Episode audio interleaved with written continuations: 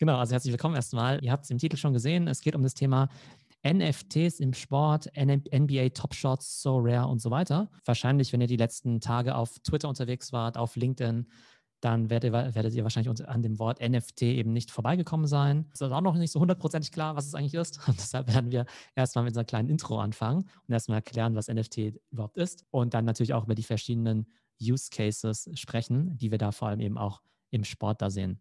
Aber erzähl mal, Arman, was hast du denn Freitagabend und Samstagabend so getrieben? Ja, wahrscheinlich genauso wie du und auch Sonntagabend. Versucht an irgendwelchen Drops erfolgreich teilzunehmen, aber Vergleich zu dir hatte ich ja weniger Erfolg. Es war einmal für äh, die NBA Top Shot Drops. Das war ja die Aktion, ich glaube, die eigentlich für Donnerstagabend terminiert war.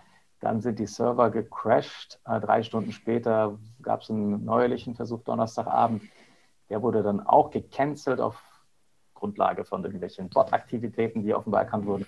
Dann verschoben auf Freitag und so weiter und so fort. So hat sich das irgendwie gezogen. Ich kriege das gar nicht mehr richtig zusammen, wann es dann letztlich vorbei war. Es fühlte sich an, als ginge als, als wäre es das ganze Wochenende gelaufen. Ähm, und dann waren zuletzt ja, ich glaube, 200.000 Leute in der Warteschlange für, ich glaube, 10.000 Packs. Und ähm, da bin ich tatsächlich auch leer ausgegangen. Äh, oh Wunder. Das war das eine. Das andere war auf Nifty Gateway. Das ist dann eben nicht ganz so sportbezogen, sondern eher Digital Art.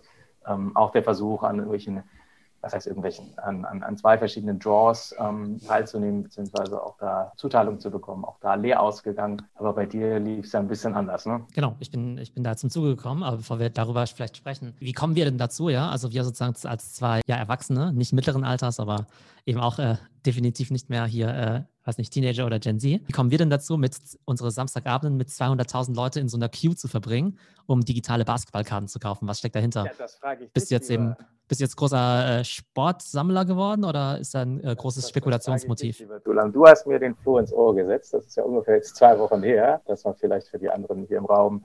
Wir genau, kennen uns schon recht lange, telefonieren hin und wieder, sprechen. Herr Thulam sitzt ja in München, ich in Hamburg und dann ja, kam die Idee auf. Und ja, natürlich bin ich ein Stück weit ähm, an ja, Sport interessiert, äh, dieser ganzen Thematik. Gleichzeitig ja auch im Digital Space irgendwie seit Jahren und dann ähm, schon auch einige Zeit lang mit Krypto unterwegs, aber bei NFTs war ich noch nicht aktiv und habe das jetzt tatsächlich nach unseren Gesprächen von vor ein paar Wochen dann auch mal angefangen. Okay, jetzt haben wir so oft NFT gesagt, jetzt müssen wir vielleicht doch mal kurz definieren. Also äh, NFT steht für Non-Fungible Token. Und zwar geht es darum, dass zum Beispiel solche digitalen Basketballkarten dadurch im Prinzip einzigartig und fälschungssicher gemacht werden. Ich habe als Teenager, als Schüler, habe ich früher auch mal Basketballkarten gesammelt. Da habe ich damals äh, Penny Hardaway-Karten gesammelt. Wer den kennt, kann ja ungefähr zurückrechnen, äh, wann das war. Genau, ich habe diese Penny Hardaway-Karten. Ne? Zusammen damals Shaq. bei den Orlando Magic. Ja, genau, das, das, das verhinderte Dream Team. Ähm, genau, ich habe diese Basketballkarten gesammelt. Die waren damals schon recht teuer. Da hat die teuerste damals irgendwie, weiß ich, 200 Dollar oder so gekostet. War damals für einen Schüler eine ganze Menge Geld. Da habe ich lange dafür traden und sparen müssen, um mir so ein Ding zu kaufen. Und dieses ganze Thema Basketballkarten, ähm, das ist ja weiterhin total gehypt. Ne, auch so Leute wie Gary Vee, das sind ja auch große Sammler von diesen physischen Basketballkarten. Ich habe vorgestern gesehen, dass irgendwie jetzt eine Luka Doncic-Karte für 4,6 Millionen verkauft wurde, ja. Eine, eine Luka Doncic Rookie-Karte, obwohl der jetzt auch erst im dritten Jahr ist.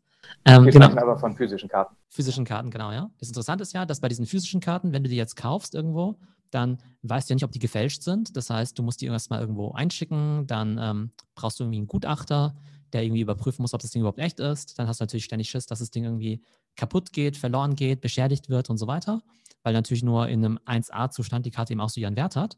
Und oftmals ist es so, dass bei den reinen Sammlern diese physische Basketballkarte eigentlich im Prinzip ähm, sozusagen den Besitzer nie wechselt, sondern oftmals einfach nur in der Bank liegt oder bei diesem Gutachter, der dir eben versichert, dass du eben diese Karte jetzt äh, ja, äh, ja auch besitzt. Und nehmen wir an, wir würden jetzt diese Basketballkarten kaufen, dann würde ich einfach nur sozusagen den, ja, den Besitz von mir zu dir übertragen. Du schickst mir zum Beispiel die 4,6 Millionen, aber die Karte würde sozusagen physisch ihren Ort gar nicht ändern, weil du vielleicht gar nicht daran interessiert bist, diese Karte physisch zu besitzen, sondern einfach nur Besitzer sein möchtest, um die eben zu besitzen oder wieder zu flippen, ja. Und so gesehen wird dann ja sozusagen der Besitz ja ohnehin sehr stark von dem physischen Objekt eben entkoppelt. Und eine ähnliche Geschichte haben wir jetzt eben auch bei diesen NBA Top Shots, wo du eben im Prinzip, ähm, das kannst du dir vorstellen wie so einen äh, kleinen TikTok-Clip oder ein, oder ein Instagram-Clip von NBA-Highlights, die du jetzt eben kaufen und sammeln kannst. Nur dass sozusagen der Besitz festgeschrieben wird in der Blockchain über diese sogenannten NFTs, Non-Fungible Tokens. Ich habe jetzt zum Beispiel auch eine Luka Doncic-Karte sozusagen bei diesen NBA Top Shots. Die ist aber leider nicht äh, 4,6 Millionen wert, sondern nur 400 Dollar. Aber da wird eben in der Blockchain festgeschrieben, hey, die gehört dem Theo, die hat er dann und dann gekauft und die kann mir so gesehen eben auch niemand wegnehmen. Genau. Und ich glaube, was daran eigentlich ganz spannend ist, um das auch nochmal sich zu vergegenwärtigen, dass anders als beispielsweise eine Cryptocurrency ein NFT in der Form nicht gegen denselben tauschbar ist. Also der ist einzigartig und den gibt es eben nur einmal und der lässt sich dann gegen andere Währungen oder ähm, Werte äh, tauschen, aber eben nicht gegen sich selber und ist auch nicht teilbar insofern. Und das da kommt auch so ein bisschen dieses Wording her. Vielleicht um da nochmal ein bisschen tiefer einzusteigen, ich glaube, was ich auch ganz spannend finde, ist, dass man vielleicht noch als Learning äh, für mich selber auch gewesen, diese äh, NFTs, wenn man die erwirbt auf irgendeiner dieser Plattformen, dann sind die portabel. Also sie sind nicht an die Plattform gebunden die Portabilität ist jetzt vielleicht auch nicht so mhm. ähm, für jeden Rookie und Einsteiger geeignet, weil da äh, ist schon ein bisschen fortgeschrittenes Wissen notwendig, aber das kommt auch noch hinzu, dass ähm, NFTs eben portabel sind. Genau, diese Portabilität ist eben auch ganz wichtig, weil auf der einen Seite ähm, finden es ja Leute ziemlich abgefahren, dass du halt für virtuelle, also im Prinzip für Basketballvideos jetzt irgendwie überhaupt Geld ausgeben würdest und das eben nicht zu knapp. Und auf der anderen Seite sind es die Leute jetzt ja schon seit Jahren gewohnt, ja weiß ich, Milliarden von Dollar auszugeben für virtuelle Gegenstände in Spielen wie Fortnite oder so. Ähm, aber dort sind die Gegenstände ja nicht portabel. Das heißt, wenn Fortnite irgendwie morgen dicht macht oder deinen Account löscht oder sowas, dann sind halt all deine coolen Skins eben weg. Und die Idee von NFTs, egal ob es jetzt Basketballkarten sind oder eben auch, ja, meinetwegen Bilder, ist eben, dass du diese NFTs eben nehmen kannst und auch an verschiedenen Plattformen traden kannst, genauso wie du jetzt auch physische Güter traden könntest. Wie war es denn jetzt für dich? Musstest du dich erstmal an diesen Gedanken gewöhnen, irgendwie zu sagen, hey, ich kaufe jetzt eine äh, Janis Antetokounmpo-Karte für 100 Dollar oder fandest du es dann irgendwann relativ logisch? Nee, absolut. Aber ich glaube, der sozusagen mentale Sprung gelingt dann, wenn man sich das einmal überträgt, auch in Gesprächen mit dir und anderen Freunden, immer so ein bisschen, hä, aber dir gehört das doch gar nicht und äh, wie kann denn das einen Wert haben? Ähm, und dann so ein bisschen die Analogie vielleicht zu klassischer, Mainstream bekannter Kunst, nehmen wir mal irgendwie die Mona Lisa gehört mir ja auch nicht. Trotzdem kann ich die fotografieren, auf meinem Handy haben, dir schicken, teilen und Co. Aber sie gehört eben nur einer Person oder Institution. Und da finde ich ein ganz ähm, schönes Zitat war dann auch sowas wie, die Blockchain ist das neue Louvre, weil was das Thema Fälschungssicherheit und Co. angeht, ne, weißt du ja auch bei der Mona Lisa, nur im Louvre ist das Ding echt und das Louvre ist sozusagen die Institution, die diese Echtheit verifiziert. Und wenn du jetzt tatsächlich das überträgst auf die Welt digitaler, ähm, Kunstwerke, Karten, Collectibles oder was auch immer, dann wird, glaube ich, äh, schnell klar, dass eben durch diese Blockchain diese Einzigartigkeit, Uniqueness deines Eigentums dann auch gewährleistet ist. Und dann deine Frage zurückzukommen, wenn man sich so ein bisschen vielleicht ähm, das so vorstellt und dann auch für sich vielleicht das Ganze attraktiv findet, das kommt ja auch noch hinzu, das ja, sollten wir vielleicht auch noch mal besprechen, was sind eigentlich die Motive und die Anreize ähm, in diesem Feld aktiv zu sein, dann glaube ich, erschließt sich das relativ schnell.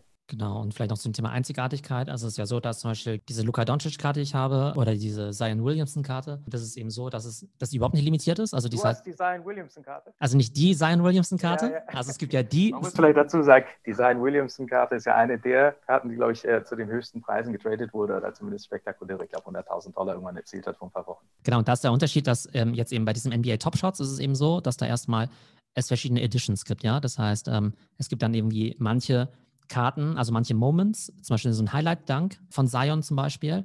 Und davon gibt es eben weltweit dann vielleicht nur 100 Exemplare. Dann gibt es vielleicht eine andere Szene von ihm, wo er einen krassen Block macht. Davon gibt es dann aber 1000 Exemplare. Und dann gibt es vielleicht wieder eine andere Szene von ihm, wo er einen Dreier macht. Und davon gibt es meinetwegen 15.000 Exemplare. Und was ist Exemplare? Normalerweise könnte man ja sagen, das ist ja ein Videoclip, den kannst du ja digital ja beliebig vervielfältigen. Und da kommen eben diese NFTs ins Spiel, dass quasi dieses Video einmal geschaffen wird aber dann sagt die NBA einfach, okay, es gibt irgendwie genau 100 Stück davon und dann wird quasi jedes einzelne davon quasi in der Blockchain festgeschrieben. Das ist jetzt Nummer 1, Nummer 2, Nummer 3, Nummer 4. Im Prinzip wie, wenn man sich vorstellen würde, dass jetzt einzelne Dinge aus der Druckerpresse kommen würden und man bei jedem einzelnen wirklich notariell notieren würde, hey, das ist jetzt Nummer 1, Nummer 2, Nummer 3. Und das Witzige ist halt, dass innerhalb sozusagen einer Serie von 100 dann in der Regel die Nummer 1 dann halt wertvoller ist als die Nummer 50 zum Beispiel. Das heißt, es kann durchaus sein, dass jetzt irgendwie die, die Nummer 1 meinetwegen halt irgendwie 100.000 kostet, aber die Nummer 100 halt nur in Anführungszeichen 5.000. Das heißt, da sieht man dann eben schon diese sozusagen diese ja, Non-Fungibility, also die Nicht-Austauschbarkeit, dass im Prinzip ein und dasselbe Video, was eben digital existiert, einfach nur durch die Reihenfolge, in der das Video quasi in die Blockchain geschrieben wurde oder angemeldet wurde, dann einen durchaus unterschiedlichen Wert haben kann. Das ist vielleicht tatsächlich ein ganz wichtiger Punkt. Ähm, wie entscheidet man für sich eigentlich, was man, wenn man da einsteigen will, was man sich kauft? Da gibt es äh, vielleicht auch nochmal hier für die Community einen ganz guten ähm, Blog-Eintrag von dem Partner der NBA. Also die NBA macht das ja natürlich nicht alleine. Im Gegenteil, ähm, eigentliche Triebkraft dahinter ist eine Firma namens Dapper Labs aus Kanada, die auch die entsprechende dahinterstehende Blockchain baut. Das ist eben nicht Ethereum wie viele andere solcher NFT-Modelle, sondern in dem Fall die Blockchain heißt Flow. Hat verschiedene Gründe. Ähm, technisch gesehen, einfach gesprochen, ähm, ermöglicht Flow eine schnellere, effizientere Abwicklung von Smart Contract äh, Minting, weil ähm, Flow die einzelnen Wertschöpfungsschritte auf verschiedene sozusagen Rechenkapazitäten verteilt. Das ist mal so eine ganz äh, oberflächliche Zusammenfassung. Aber anyhow, diese Firma Dapper Labs, ähm, die hat auch so einen Blog und da beschreiben sie auch so ein bisschen, was eigentlich so die Werttreiber sind. Und genau, Theodor, hast es ja gerade gesagt, das ist ähm, ganz wichtig, welche Nummer die Karte hat. Ähm, dann kommt es auch noch mal ein bisschen darauf an, welche Serie, zu welcher Serie gehören, da, gehört die Karte. Also es gibt eben dann von 1 durchnummeriert Serien. Ich glaube, wir sind erst bei Serie 2, aber Serie 1 ist schon mal wertvoller als Serie 2, weil das die erste Serie an Karten ist, ähm, die auf den Markt kam. Was, glaube ich, auch ganz wichtig ist, ist ein bisschen der Spieler. Und da kann man verschiedene Strategien verfolgen. Entweder sozusagen auf den äh, Superstar setzen und davon ausgehen, dass der ja ähm, auch in Zukunft populär sein und bleiben wird oder noch populärer. Oder eben auf sehr junge Spieler, Rookies, die eine entsprechende Perspektive und Aussicht haben. Und ich glaube, Zion Williamson ist da eigentlich das Paradebeispiel, der sozusagen als der neue, weiß ich, LeBron James wahrscheinlich betrachtet werden kann. Das sind auf jeden Fall so ein paar Themen. Dann, was ich da bei der Nummerierung der Karten auch oder der Moments, heißt das ja, ganz spannend finde, dass nicht nur die Nummer 1 wertvoll ist, sondern auch die Nummer der Rückennummer des Spielers. Also wenn man dann, keine Ahnung, so ein LeBron James, der die Nummer 23 trägt und dann die Nummer 23 eines seiner Moments kauft dann, oder sich anschaut, dann wird man feststellen, dass die um ein Vielfaches teurer sind als die anderen. Und natürlich auch so ein bisschen die Frage, welche Szene dargestellt ist. Dann gibt es noch sowas wie Sonderausgaben und Co. Also ihr seht oder man sieht, das ist schon so ein bisschen mehrdimensional und wahrscheinlich wird es spannend sein, das zu verfolgen, was da eigentlich so die Treiber sind und welche Entwicklung das Ganze nimmt. Also irgendwie so strange Sachen gibt es ja immer im Internet. Und relevant wird das Ganze ja erst auch, wenn es irgendwie eine gewisse ja, kommerzielle Größe auch erreicht. Ähm, hast du ein paar Zahlen für uns, wie viel Volumen da jetzt schon geschoben wird über diese Plattform und seit wann es die überhaupt gibt? Ja, also habe ich tatsächlich gerade immer offen. Da gibt es ein paar ganz gute Ressourcen und Quellen, wo man sich vielleicht auch ein paar Zahlen zu diesem ganzen Bereich anschauen kann. Ich bin jetzt auf cryptoslam.io und cryptoslam.io hat zum Beispiel ein Ranking zu den ganzen NFT-Plattformen und äh, Topshot da auf Platz 1 mit bislang 280 Millionen äh, getradeten Dollars knapp 100.000 Käufer dahinter. Also das zeigt einfach, in welcher Größenordnung das ist. Und das, by the way, für eine Plattform, die gibt es erst seit, ich glaube, offiziell gelauncht im Oktober letzten Jahres, also knapp ein halbes Jahr alt. Aber wirklich abgehoben hat das ja erst vor ein paar Wochen oder im Januar. Ja, also gefühlt vielleicht vor drei, vier Wochen oder so, als eben auch die NBA-Spieler angefangen haben, eben auch das ganze Zeug zu traden. Die wollen sich natürlich selber erstmal kaufen und sozusagen selbst äh, erstmal sich günstig einkaufen und äh, dann vielleicht mal irgendwann davon eben auch profitieren. Und das ging dann halt sowas von ab, dass dann irgendwie zum Teil ja von diesen 280 Millionen Trading-Volumen wahrscheinlich irgendwie 200 Millionen in den letzten zwei Wochen war. Also wirklich unglaubliches Wachstum und so gesehen wahrscheinlich eine der am schnellsten wachsenden Plattformen aller Zeiten. Und eben auch interessant, dass dieses ganze Thema Krypto, von dem man sich ja immer überlegt hat, Mensch, wann findet es mal eine relevante Anwendung? Wann kann ich denn mal mit Bitcoin beim Bäcker bezahlen und so weiter, ja? Dass es ja insofern noch keine Konsumeranwendung hatte bis jetzt eben zu diesem NFT-Moment. Deshalb, selbst wenn man jetzt der Meinung wäre, dass jetzt irgendwie äh, Basketballkarten zu sammeln äh, mit NFT irgendwie ein bisschen albern ist, ist es jetzt wahrscheinlich doch ein naja, historischer Moment, wo dann vielleicht diese ganze Kryptotechnologie dann eben auch wirklich ja, eine Mainstream-Anwendung findet und wie wir nachher auch besprechen werden, auch noch viele andere Use Cases eben auch noch hat. Und da sind ja auch hinter zum Beispiel diesem Dapper Labs ähm, sehr, sehr namhafte Investoren. Also eigentlich die Creme de la Creme der amerikanischen VC-Szene ist da investiert und eben nicht nur dort, sondern auch in den verschiedensten anderen Plattformen. Mal so als Vergleich, das ist dann nicht ähm, sportbezogen, aber ähm, kunstbezogen, das Nifty Gateway. Diese Plattform wurde ja vor na, auch nicht langer Zeit von den Winklevoss-Brüdern, deren Firma namens Gemini, übernommen. Die Winklevoss, ähm, die beiden Kollegen, die auch mit, mit Zuckerberg oder ihn dann engagiert haben, wie auch immer, um Facebook zu bauen und dann ja relativ äh, prominent da ausgetreten sind, abgefunden wurden und dann mittlerweile wohl als die, weiß nicht, vermögendsten Bitcoin-Eigentümer der Welt gelten, Milliardäre, wie auch immer. Aber die stecken auch wieder dahinter. Also man sieht, da ist schon viel Aufmerksamkeit. Ich habe beziehungsweise vorhin gesehen, ähm, Newsletter von Benedict Evans, dem ehemaligen äh, Partner bei Andreessen Horowitz, der hat das Thema heute auch dann irgendwie groß aufgenommen und besprochen und drei gute Links dazu gesetzt. Also da vielleicht auch nochmal äh, lohnenswert reinzuschauen. Genau, Dapper Labs ist eben die Firma, die dahinter steckt und die hat jetzt eben auch Fundraising gemacht. Die haben jetzt 250 Millionen geraced zu einer Bewertung von 2 Milliarden Dollar. Das heißt, das Thema ist halt, äh, ja, äh, extrem ernst zu nehmen und wenn die weiterhin so wachsen, kann ich mir vorstellen, dass deren Bewertung noch stärker wachsen wird. Und die haben jetzt eben diese ganze Infrastruktur, machen das Ganze eben sehr erfolgreich mit der NBA.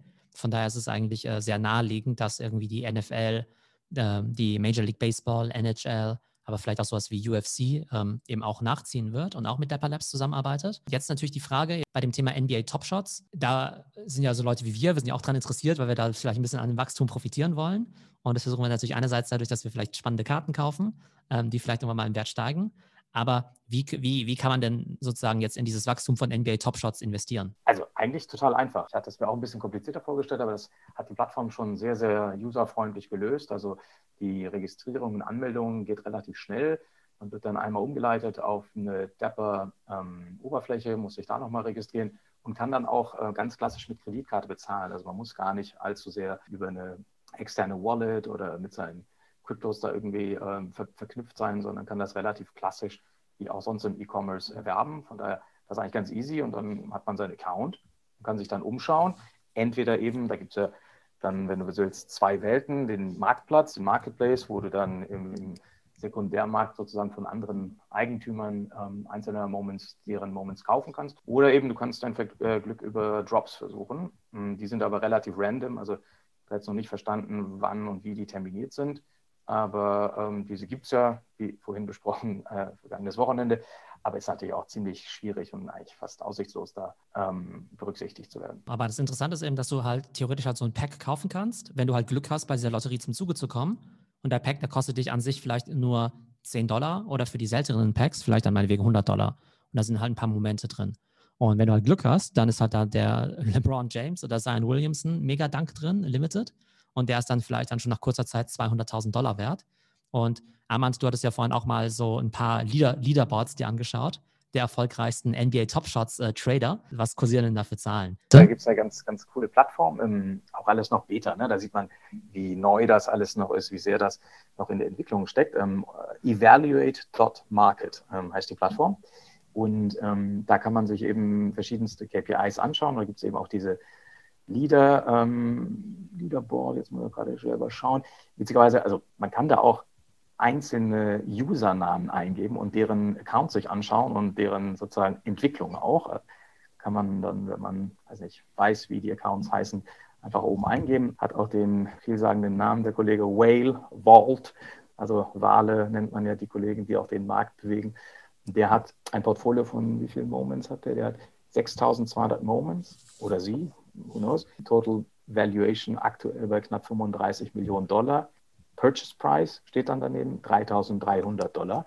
Bei einem Return on Invest von irgendwas über jenseits der eine Million Prozent steht dann daneben. Also da sieht man, dass er ganz ähm, eigentlich absurde ähm, Zahlen und wenn man ehrlich ist, ich glaube, das wäre jetzt irgendwie das falsche Signal zu sagen, dass das jetzt eigentlich das Ziel sein müsste aber es zeigt, was einigen Leuten irgendwie dann gelungen ist. Wie genau, ist auch nicht ganz leicht nachzuvollziehen, aber spannend allemal. Genau, aber das ist natürlich so der Gold Rush, ja, dass jetzt ähm, vielleicht auch einige im Publikum heute zum ersten Mal von NBA Top Shot hören und vielleicht auch dann eben ganz neugierig sind. Das Ding ging ja auch eben durch die Presse. Und je mehr Leute natürlich auf die Plattform kommen, desto mehr Volumen gibt es auch, desto mehr Nachfrage. Und die Moments natürlich erstmal begrenzt. Und die Leute, die halt wirklich schon an Tag 1 dabei waren, die haben vielleicht wirklich so die LeBron James-Karte für einen Dollar gekauft, die jetzt eben 100.000 Dollar wert ist. Von da kann ich mir schon vorstellen, dass in den Extremfällen die Leute, also ja, manche da eben schon ganz krass ähm, partizipiert haben und ganz krasse Gewinne hatten. Und genau, aber letztendlich ist die Plattform in der Form auch erst ein paar Wochen alt. Das heißt, selbst wenn man jetzt dazu kommt, ist eben noch sehr, sehr früh. Da sind natürlich jetzt ganz viele Sammler, die halt hoffen, dass sie da jetzt äh, ein kleines Vermögen machen können. Ob das jetzt alles so kommt oder doch eine, ja, zumindest jetzt im Augenblick so eine leicht überhitzte Blase ist, wird man sehen müssen. Worauf ich aber noch hinaus wollte, ist, wir können jetzt ja an, dieser, an diesem Boom partizipieren. Klar, indem wir halt irgendwie Karten kaufen und drauf spekulieren. leider können wir ja nicht mit investieren, quasi in die, äh, sozusagen in die Finanzierungsrunde von dem Startup. Aber wie kann ich denn noch investieren? Kann ich irgendwie in diese Technologie investieren? Genau, genau. Hatte ich ja gerade gesagt, ähm, dass NBA Topshot über die Flow-Blockchain abgewickelt wird. Und diese hat genau wie andere auch ihren Token. Und der lässt sich dann kaufen und hat ja auch eine recht spektakuläre Entwicklung genommen, dieser dahinterstehende Token, der Flow-Token, wenn wir uns das mal anschauen, irgendwie sind wir, ich bin jetzt hier mal gerade auf äh, coinmarketcap.com und dann, wenn man sich das mal anschaut im Vergleich, weiß nicht, der letzten drei Monate. Es gibt keine letzten drei Monate, das gibt es ja erst seit, äh, seit 27. Januar. Und ich suche mir jetzt absichtlich mal hier den 29. Januar raus. Da war der Token bei 6 Dollar und heute ist er bei 28 Dollar. Fast 500 Prozent innerhalb von vier Wochen. Genau, und hat ja auch in den letzten Tagen nochmal massiv zugenommen. Wahrscheinlich äh, einhergehend auch mit dem erhöhten Handelsvolumen. Das ist übrigens auch bei ähm, Crypto Slam ganz interessant in der Übersicht dieser ganzen NFT. Ähm, Produkte, NBA Topshot eben auf Platz 1 mit dem Gesamtvolumen von irgendwie 280 Millionen als All-Time ähm, Volume. Sales, ähm, da ist dann auch dargestellt, welche Blockchain dahinter steht. Und NBA Topshot eben auf Flow. Aber die allermeisten, wenn man sich das hier mal so anschaut, laufen entweder auf Ethereum oder dann auf Wax. Das sind eigentlich nur die drei. Wax, Ethereum und eben Flow. Aber Float einzigartig, also nur auf NBA Topshot. Genau, was ich aber auch ganz interessant finde in dem Zusammenhang ist, ähm, wo wir gerade beim Thema Monetarisierung sind. Ich meine, wer sind denn so die Akteure? Das sind vielleicht wir, die da so ein bisschen von der Seitenlinie das uns anschauen, den einen oder anderen Moment uns gekauft haben oder auch die, die ganz früh dabei waren. Da gibt es natürlich Dapper Labs, über die wir gesprochen haben, aber auch ganz spannend natürlich die ganze Entwicklung für Rechtehalter. Also so, so nennt man dann ja beispielsweise in dem Fall die NBA, die ja dieses Recht hat, weil letztlich könnten Theodor und ich ja auch jetzt irgendwie, keine Ahnung, ein Video machen und das launchen, aber das will ja keiner haben in der Form, weil wir, oder also ich, du, du vielleicht schon, aber nicht diese Popularität haben. Aber die NBA und die anderen Ligen, die du genannt hast, oder auch andere Rechtehalter, das kann ja aus verschiedensten Industrien sein. Die Fee, die ähm, Dapper nimmt, sind 5%. Das Spannende ist ja, dass wenn das Ding einmal verkauft ist, die Rechtehalter und die Plattform immer, wieder davon ähm, partizip daran partizipieren, weil das eben nachvollziehbar ist und ähm, weiterhin Einnahmen erzielt werden können. Genau, vielleicht auch da ähm, aus einem anderen Bereich, weil ich habe jetzt ja, genau, wir wollen heute nicht so viel über das Thema Kunst reden, aber ich habe ja auch ein paar äh, Kunstwerke gekauft auf Nifty Gateway. Und äh, da, da war es dann zum Beispiel so, dass wenn du jetzt, keine Ahnung, was für 1000 Euro kaufst, meinetwegen, äh, so ein digitales Bild und es dann für 1200 verkaufst, dass sich das erstmal ganz gut anhört. Mensch, ich habe 20% Gewinnsteigerung gemacht innerhalb von vielleicht zwei Tagen. Aber tatsächlich musst du dann erstmal 10% wieder abdrücken, quasi an den ursprünglichen Verkäufer.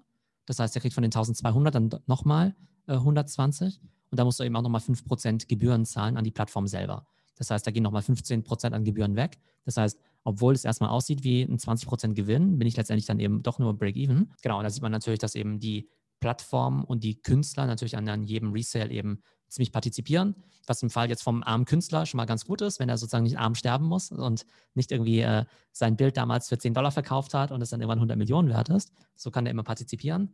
Ob jetzt die NBA wirklich jetzt von jedem meiner Trades nochmal 5% unbedingt abhaben muss oder 10%, weiß ich jetzt nicht unbedingt. Jetzt haben wir ganz viel über NBA geredet. Was passiert denn da im Fußball? Sind die wie immer jetzt irgendwie um Lichtjahre hinterher, hinter der NBA oder sind die eigentlich auch schon gut am Start? Nee, nee, die sind gut am Start. Also ja, in Zahlen gemessen noch ein bisschen dahinter tatsächlich. Aber die sind ja auch relativ prominent und ich würde sogar fast sagen, vielleicht für unsere Geografien und Gefilde hier, wo ja Fußball deutlich mehr im Mittelpunkt steht als NBA. Da wird der ein oder andere ja auch schon von So Rare gehört haben. So Rare, eine Plattform, die im Prinzip sehr vergleichbar ist, aber dann doch nicht. Also es ist auch NFT.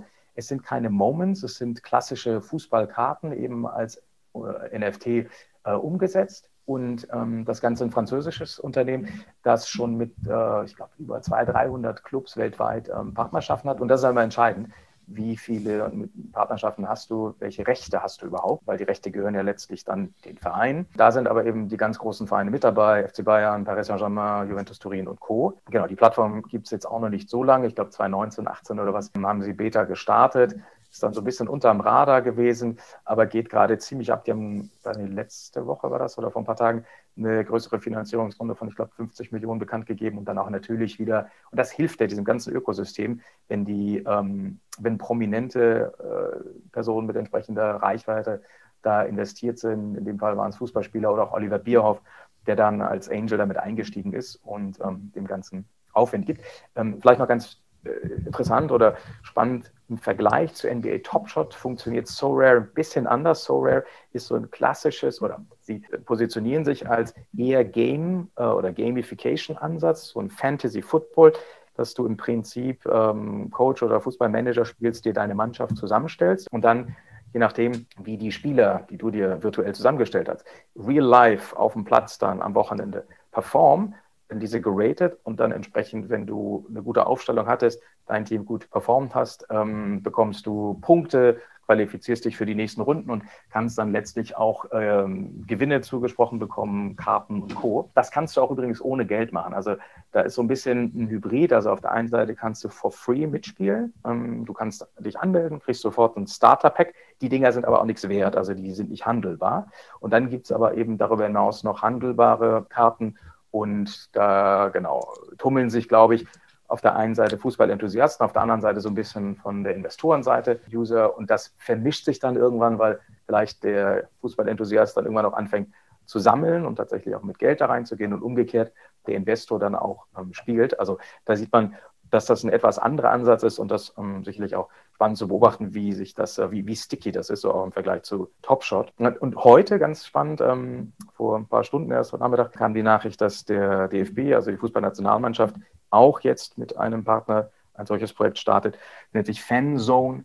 Das ist ein ähm, deutscher Anbieter aus Berlin und das ist alles noch ähm, closed. Man kann sich da registrieren und ja, vielleicht hier der Hinweis, wer sich registriert vorab, kriegt dann irgendwie so ein Starter-Pack, was auch immer das dann ähm, für einen Wert darstellt oder nicht. Aber ist sicherlich mal, wenn man da Interesse hat, gar nicht uninteressant, äh, einmal seine E-Mail-Adresse dazu hinterlassen. Ich bin jetzt ja gerade auf der SoRare-Webseite und genau da kann ich jetzt zum Beispiel bieten und da gibt es eben auch die unterschiedlichen Arten von Karten. Da gibt es irgendwie die Rare-Karten, davon gibt es irgendwie 1000.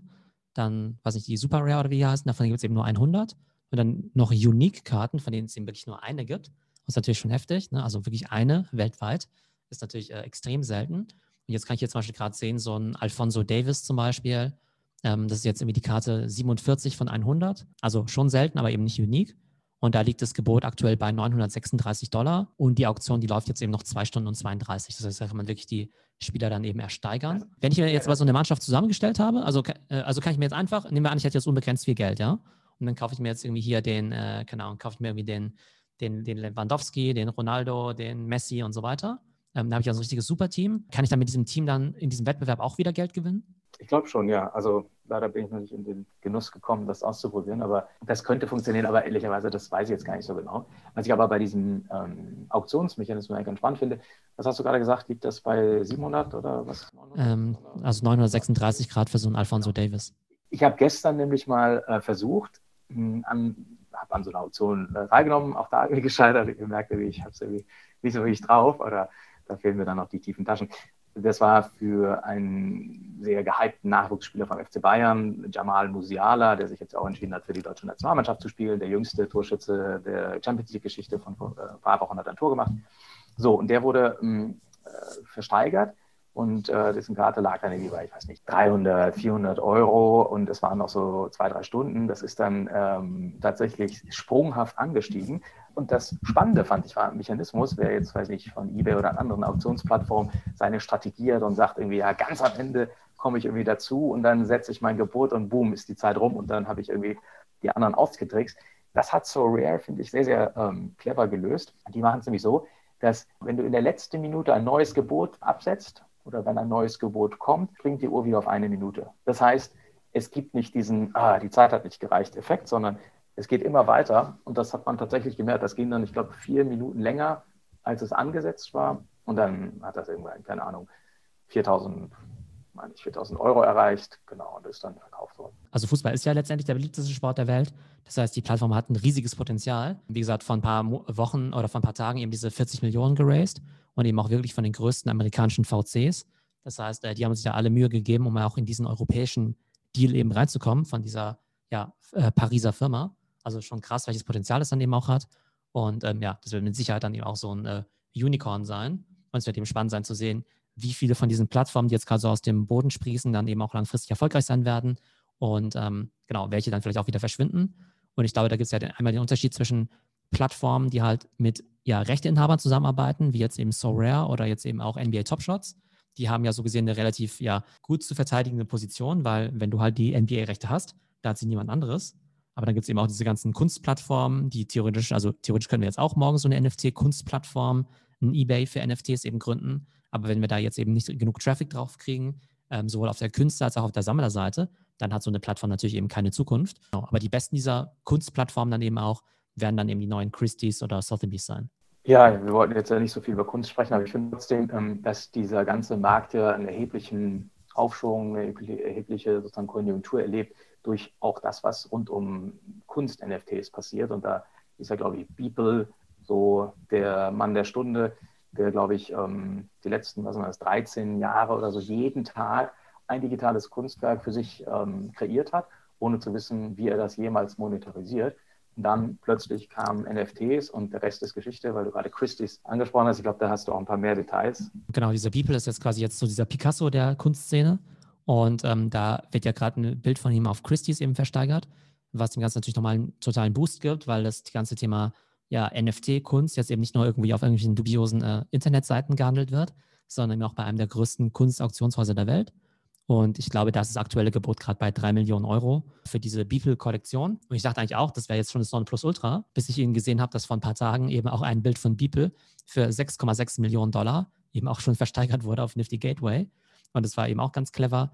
Das ähm, ist ein Bild namens Crossroads und es wurde eben noch vor der US-Präsidentenwahl eben ja, erstellt. Und da wurde dann eben auch gesagt, naja, unabhängig vom Ausgang der Wahl würde dann entweder ein triumphierender Donald Trump eben dort drauf erscheinen oder dann eben einer, der ja total äh, niedergeschlagen ist, weil er eben verloren hat. Das heißt, da wurden beide Events quasi schon mal angelegt von dem Künstler und durch die Blockchain, durch diesen Smart Contract kannst du ja einfach hinterlegen, wenn ein Event A eintritt, dann äh, passiert wie automatisch B, ja. Das ist ja quasi die Automatisierung der Contracts.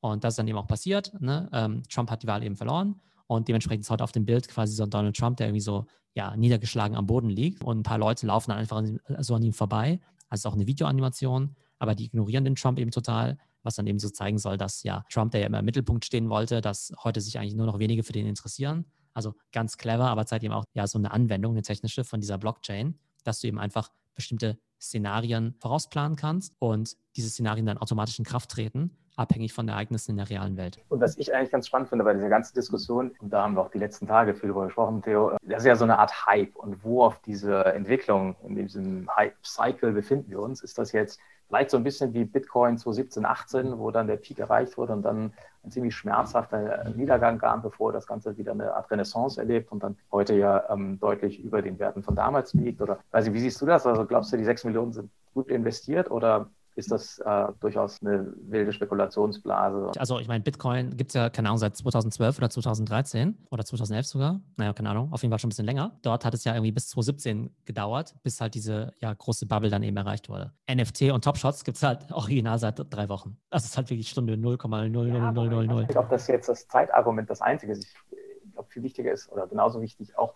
die, die Reichweite oder wie viele Menschen sind da schon involviert. Und ich glaube, das Bitcoin-Thema dann richtig auch äh, entsprechende Verbreiterung hatte, hat es halt eben so gedauert. Ich weiß nicht, wie schnell das jetzt, ich habe gefühlt den Eindruck, als würde NFT deutlich schneller sozusagen an Exposure und, und, und Reichweite gewinnen. Also relativ schnell, wobei es dann vielleicht auf NBA Top Shots dann trotzdem nur 50.000 Sammler gibt oder sowas, ne? Oder genau, also so wahnsinnig viele gibt es halt dann eben doch noch nicht. Aber klar, natürlich wird jetzt auch viel Schrott natürlich verkauft. Jeder Künstler, der vielleicht auch gar nicht so drauf hat, der versucht jetzt natürlich schnell was auf den Markt zu werfen und vielleicht da auch jetzt irgendwie äh, abzusahnen. Und jetzt kann es durchaus irgendwie äh, Werke geben, die jetzt irgendwie für 10.000 über den Tisch gehen, die im Prinzip auch nur ein blödes GIF sind, ein GIF als NFT irgendwie äh, verkleidet und ähm, für die eigentlich bis vor ein paar Wochen keiner auch nur 10 Euro gezahlt hätte und jetzt halt im Hype jetzt so nach oben gehen und die vielleicht auch in ein paar Wochen auch keine 10 Euro mehr wert sind. Das, äh, ja, die Gefahr besteht durchaus, dass das aber insgesamt ein mega Trend ist, ja, und die Kategorie als solche riesig wird, das halte ich für relativ sicher. Und genau, und für die ja, Spekulanten gibt es natürlich jetzt einfach nur sozusagen die Chance und auch die Risiken, halt jetzt irgendwie die richtigen Sachen eben rauszupicken, die jetzt vielleicht durch die Decke gehen. Aber das NFT, glaube ich, ein sehr großer Bestandteil sein wird von ja, Collectibles, von Rechte, Vermarktung, Verwertung und so weiter in der Zukunft. Da bin ich mir relativ sicher. Eben nicht nur im Sport, nicht nur in der Kunst, sondern denkbar wäre ja auch, dass zum Beispiel eine Firma wie Disney, wenn die jetzt eben neue, was nicht, Star Wars-Filme rausbringen, neue Marvel-Filme, dass sie eben auch sagen, dass bestimmte Szenen, wo meinetwegen, keine Ahnung, der, was nicht, äh, in der Endkampf, meinetwegen, wo die Helden den äh, Bösewicht irgendwie besiegen oder so, dass die eben vielleicht auch nochmal besonders spektakulär als Video angefangen werden und eben auch als NFT handelbar gemacht werden. Genauso wie es ja jetzt auch schon Collectibles gibt von irgendwelchen Mini- oder Baby-Yoda-Puppen. Und genauso könnte man das eben mit äh, ja, digitalen Dateien machen. Und was glaubst du, wenn du mal so ein bisschen in die Glaskugel schaust, was so, wenn wir sagen, wir stehen da irgendwie noch in Stunde Null oder am Anfang und das äh, wird relevant und etabliert, was da so eigentlich für Geschäftsmodelle sich entwickeln können? Also wir kennen und sehen ja jetzt schon so einige, aber da wird wahrscheinlich noch einiges und, und viel mehr passieren können. Ja, genau. Vielleicht auch Leute, die sich jetzt äh, überlegen, Mensch, ich muss da auf den Zug aufspringen. Ähm, also klar kann man jetzt natürlich unter die Sammler oder die Trader gehen. Da ist die Einstiegsbarriere natürlich erstmal am geringsten, weil du einfach sagen kannst, Mensch, ich habe jetzt hier 100 oder 1000 Dollar und bin bereit, die jetzt in Basketballkarten, Fußballkarten oder Kunst eben zu investieren. Und wenn ich ein gutes Näschen habe, dann finde ich jetzt vielleicht irgendwelche ja, super ähm, Werke, die jetzt irgendwie krass nach oben gehen. Das ist wahrscheinlich der, der einfachste Einstieg. Und dann gibt es natürlich Leute, die sagen würden, nee, ich möchte aber ein Business draus bauen. Und dann wäre ja denkbar, dass man versucht, irgendwie auch ein So Rare oder ein NBA Top Shot zu bauen, was natürlich eher schwierig ist, weil du natürlich an die Rechte kommen musst. Aber theoretisch könntest du einen eigenen Marketplace aufbauen. Du könntest selbst unter die Künstler gehen. Vielleicht ist unter euch ja jemand, der irgendwie super gut in 3D-Animation ist. Wie bereits sich das ja alles selber beigebracht hat. Glaube, so ein bisschen seine Geschichte dass er dann sich als Hobby vorgenommen hat, jeden Tag zu malen, um besser zu werden. Hat er jeden Tag das gemacht und dann entsprechend auch, wie du sagst, die Software gelernt und, und das dann am Rechner kreiert. Genau, und jetzt sind mittlerweile auch super effizient, dass er halt wie jetzt äh, Werke, die erstmal total krass aussehen, mittlerweile eben in zwei Stunden zeichnen kann oder animieren kann, weil er eben so gewohnt, äh, geübt drin ist. Aber genau, ihr könntet unter die Künstler gehen, ihr könntet natürlich jetzt irgendwie auch, äh, weiß ich, Dienstleister werden, ihr könntet eine Agentur werden, ihr könntet eine Suchmaschine machen, ihr könntet jetzt quasi das ähm, äh, billiger.de oder das idealo.de für NFTs machen. Also da gibt es relativ viele Möglichkeiten, die, da, ähm, die man da machen könnte. Ähm, weiß nicht, wenn du jetzt äh, Entrepreneur wärst im NFT-Bereich, was würde dich am meisten reizen? Ich glaube, da muss man sich selber auch so ein bisschen fragen, wo hat man hm, Wissens- oder Skill-Vorsprung, wo hat man Edge? Und das Thema kann ja schon sehr schnell sehr technisch werden. Und ähm, also für mich persönlich wäre das, also kein Techie, entsprechend würde ich jetzt mir vielleicht nicht zutrauen, selbst so eine Art äh, Blockchain-Plattform zu bauen und zu betreiben, ähm, gerade auch angesichts des Wettbewerbs. Und Wettbewerb tatsächlich gibt es schon relativ viel. Ich meine, sagen wir auch irgendwie den letzten Tagen, Wochen mal so ein bisschen anguckt, was es da gibt, so Aggregatorenseiten, sowas wie OpenSea, ähm, wo man sich die verschiedensten ähm, Angebote der ganzen Plattform aggregiert anschauen und dann auch traden kann. Ähm, ich glaube, wo es tatsächlich äh, noch Möglichkeiten gibt, ist die Frage, es gibt so viele Rechtehalter, ähm, die wahrscheinlich so ein bisschen ratlos vor dem Thema stehen und sich fragen, verdammt, ich habe diese wertvollen Rechte, wie kriege ich die jetzt eigentlich ähm, umgesetzt? Und mh, da auch nochmal ganz spannend, Künstler aus dem Musikbereich gehen auch in dieses Feld und ähm, bauen da eine 1 zu 1 Beziehung zu ihren Fans auf und kreieren sozusagen Sound, also Bytes, Bits, wie auch immer, Audiodateien, also Musik und ähm, über die Blockchain verifizieren sie sie, machen sie unique und verkaufen sie dann oder versteigern sie ähm, so ein bisschen eher aus dem elektronischen Musikumfeld, DJs und Co. Aber auch das ist eigentlich ganz spannend.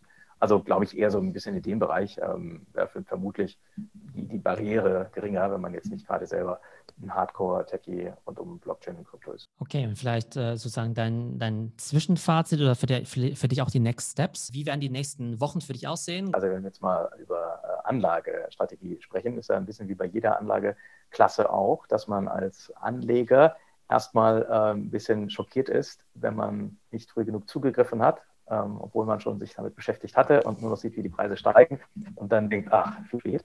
Also wahrscheinlich stehe ich gerade so ein bisschen an dem Punkt, dass ich denke, ah, vor einer Woche oder zehn Tagen war das alles nur die Hälfte wert und jetzt äh, kann ich dann nicht mehr zum doppelten Preis einsteigen. Aber nein, ich glaube, was spannend ist, hm, abgesehen davon, wie man jetzt irgendwie so als Anleger da drauf schaut, ist natürlich die Frage, was im Markt insgesamt passiert. Und by the way, das ist ja nicht mein Dayjob, also ich mache andere Sachen, aber ganz ähm, spannend, das zu verfolgen. Da gibt es äh, ziemlich gute äh, Ressourcen auch. Vielleicht an der Stelle nochmal eine hier zu nennen, ähm, die nicht ganz so, ich meine, es gibt diese ganzen ähm, Krypto-Seiten und Blogs und ähm, Info-Pages, die man sich anschauen kann und dann aber auch sowas wie, das nennt sich 137 PM, vielleicht noch nicht so ganz bekannt, das ist ein, so eine Art Media-Unternehmen von Gary Vaynerchuk, Gary V. Und ähm, die berichten auch relativ viel über das Thema und dann auch in einer, ja, ich finde, ganz, ganz unterhaltsamen, guten äh, Aufbereitung und Form. Ähm, das kann ich an der Stelle auch noch empfehlen. Also ich glaube, für mich wird es jetzt darum gehen, in den nächsten Tagen und Wochen das einfach so ein bisschen auf dem Schirm zu behalten und weiter mich damit zu beschäftigen. Ich glaube, meine Strategie, also ich habe ja ein paar Sachen als ausprobiert. Ähm, ich glaube, jetzt digitale Kunst ist vielleicht nicht so mein Ding, weil ich mich damit nicht so gut auskenne. Das heißt, die Werke, die ich da jetzt gekauft habe, die werde ich jetzt wahrscheinlich irgendwie mit äh, ja, minimalem Gewinn oder minimalem Verlust jetzt eben vielleicht erstmal abstoßen, äh, um da wieder Liquidität zu bekommen. Also ich glaube, beim Thema Basketball, da kenne ich mich schon ganz gut aus. Und da weiß ich vielleicht schon, ob ich da meine, in meinen Luka Doncic oder in meinen LaMelo Ball oder so investieren soll. Aber tatsächlich glaube ich, dass eben Investments auch in diese ja, Flow-Tokens eben auch ganz spannend sein können. Dass man eben sagt, hey Mensch, äh, irgendwie glaubt man vielleicht an dieses Thema NBA Top Shot, äh, glaubt vielleicht auch an diese Technologie. Und dann wäre eben eine Möglichkeit, wenn man schon nicht in Startups selber investieren kann, eben diese Token zu investieren. Also ich glaube, da gibt es verschiedene Möglichkeiten, aber ich glaube, ich kann jedem einfach nur empfehlen, sich mal damit auseinanderzusetzen, einfach mal zu gucken, hey, einfach mal selbst auf NBA Top Shot zu gehen, äh, vielleicht auch einfach mal eine billige Karte zu kaufen für drei Dollar per Kreditkarte das gibt es ja irgendwie auch bei ganz sozusagen ähm, nicht so ganz so seltenen Moments von nicht ganz so beliebten Spielern. Und ich glaube, allein wenn man da schon mal ein paar Stunden damit investiert, irgendwo sich mal registriert hat, vielleicht auch mal irgendwo was für 10 Dollar gekauft hat, dann kriegt man nochmal ein viel besseres Gefühl dafür und dann kann man entweder sagen, hey, ja, war irgendwie ganz nett, aber ist nichts für mich. Oder vielleicht habt ihr dann selber ganz coole Ideen und gründet vielleicht das nächste So Rare eben selber, weil ihr dann irgendwie einen coolen Insight habt in irgendwelche Marktlücken. Also dann bleibt auf jeden Fall ein Thema dran. So oder so ist, glaube ich, irgendwie das äh, Megathema, glaube ich, für die nächsten Monate, bis das nächste Hype-Thema kommt. Aber mal ganz im Ernst, ich glaube, das ist schon sehr, sehr relevant und von daher lohnt es sich schon, da ein bisschen Zeit in Research zu investieren. Talks wie hier auf Clubhouse sind eine gute Option oder natürlich immer YouTube wo ich dann eben auch immer angefangen habe, einfach mal ganz blöd zu googeln oder auf YouTube zu gucken, was ist ein NFT, was ist NBA Top Shot, was ist So Rare und da gibt es immer ganz gute Tutorials dazu. In dem Sinne, euch allen schönen Abend und bis bald. Ciao.